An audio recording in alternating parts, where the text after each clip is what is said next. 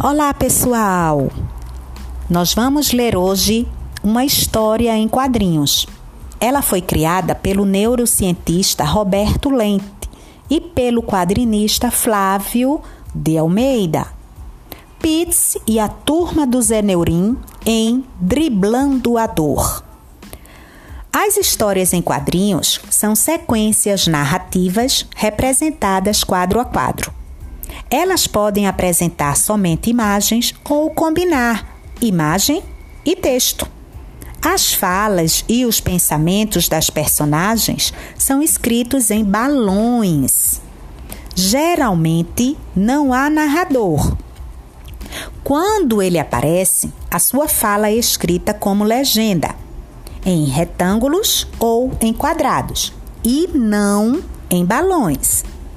A fala do narrador serve para explicar algum acontecimento, marcar a passagem do tempo ou dar continuidade à história.